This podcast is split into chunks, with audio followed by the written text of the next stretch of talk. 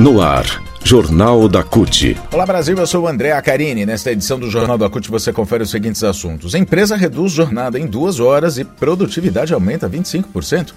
Luta pela Vida foi ponto central do Dia da Mulher Latino-Americana e Caribenha. E ainda, mais de 480 greves de motoristas já foram realizadas este ano. Rádio CUT. Aqui, a classe trabalhadora tem voz. Acesse pelo site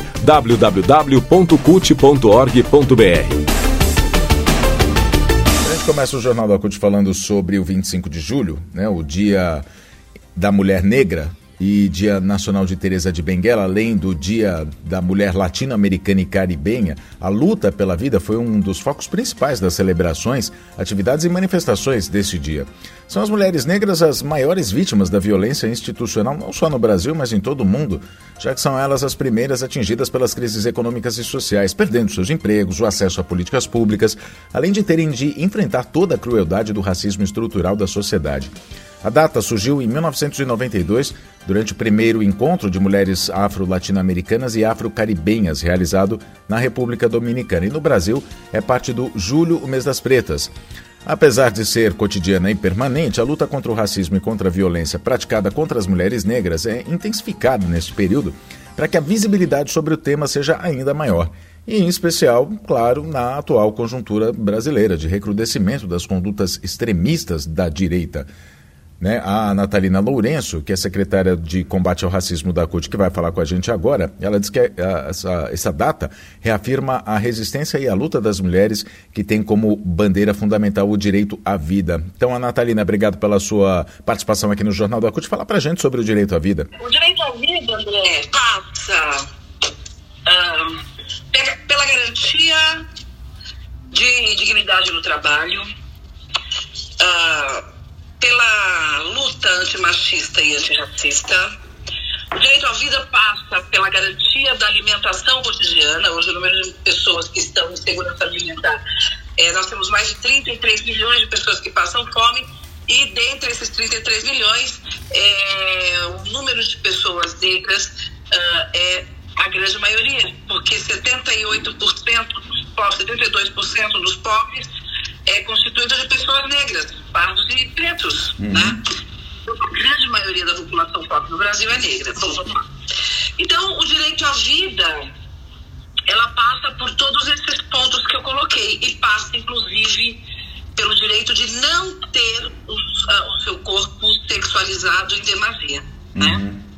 Portanto, 25, o 25 de julho é um dia de resistência e de reafirmar que a pauta do direito à vida é imprescindível nesse momento. Agora, o, a gente sabe que o que permeia né, essa violência toda contra a mulher, uh, contra a mulher negra, enfim, todas, toda a condição que ela, que ela, por qual ela passa na nossa sociedade, é, o que permeia isso, é, o que tem que haver, na verdade, é o combate ao racismo. Né? Vamos falar sobre racismo. O racismo é uma ideologia, tô certo, Natalina? É, é uma coisa que eu percebo que as pessoas têm dificuldade de compreender, e eu entendo. Mas, de um modo geral, as pessoas têm dificuldade de compreender, independente do, do, leque, do leque político ideológico ao qual ela pertença. Sim. Há, há uma dificuldade de compreender que o racismo é um sistema ideológico e ele permeia todas as camadas sociais, ele, ele permeia todos os espectros político-ideológico. Então, ele organiza, ele organiza a forma que estrutura o pensamento, a forma de pensar das pessoas, como as pessoas têm, é, é veem a vida, é, é, porque ele organiza situações que normalizam, né, tornam normal uma série de, de atitudes que são extremamente racistas, que são profundamente racistas e que são profundamente dolorosas. Então, é uma. É, o racismo ele constrói uma neurose que não é própria da população negra. Uhum mas ele vai, ele vai comendo, ele vai se introjetando. E aquilo, e aquilo que não é normal torna-se normal.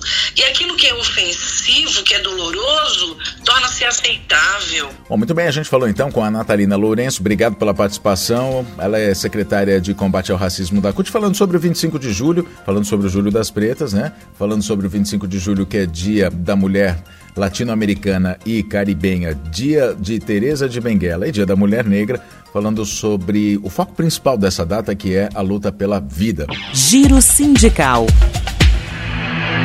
Sobre greves, agora desde o ano de 2020, o serviço de transporte público no Brasil vem enfrentando uma crise sem precedentes e quem precisa se deslocar a trabalho ou para compromissos está entre os maiores prejudicados, claro, além dos trabalhadores que ficam sem direitos, ficam sem reajustes salariais.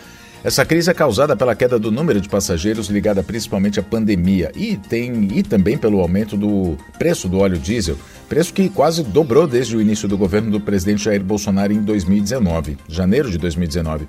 Por conta dessa crise, 49 empresas do, de ônibus do país já interromperam seus serviços.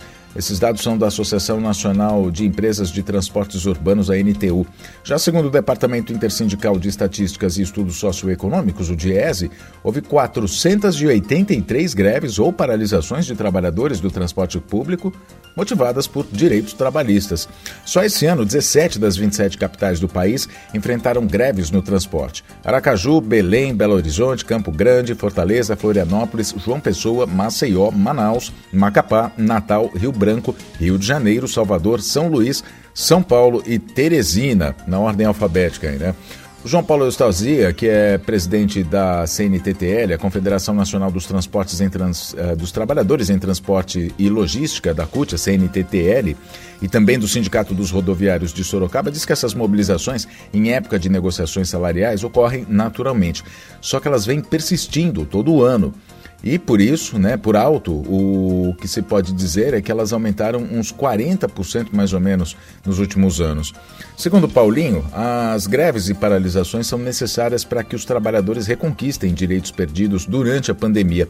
Segundo ele, como o período de isolamento social reduziu a demanda por transporte público, muitas companhias acabaram reduzindo a carga horária dos funcionários e, com isso, também os salários. Só que hoje o isolamento acabou, os ônibus voltaram a circular, só que o Paulinho diz que nem tudo o que era pago aos motoristas e cobradores voltou. Em São Paulo, por exemplo, trabalhadores do transporte público cruzaram os braços no mês de junho para recuperar direitos. A greve reduziu a circulação de ônibus, fechou terminais de integração, forçou a prefeitura, inclusive, a suspender o rodízio de automóveis. No fim, a negociação do sindicato acabou Uh, entrando num acordo com os trabalhadores que recuperaram alguns direitos, por isso a importância né, da mobilização dos trabalhadores para, enfim, para que mantenham pelo menos os seus direitos.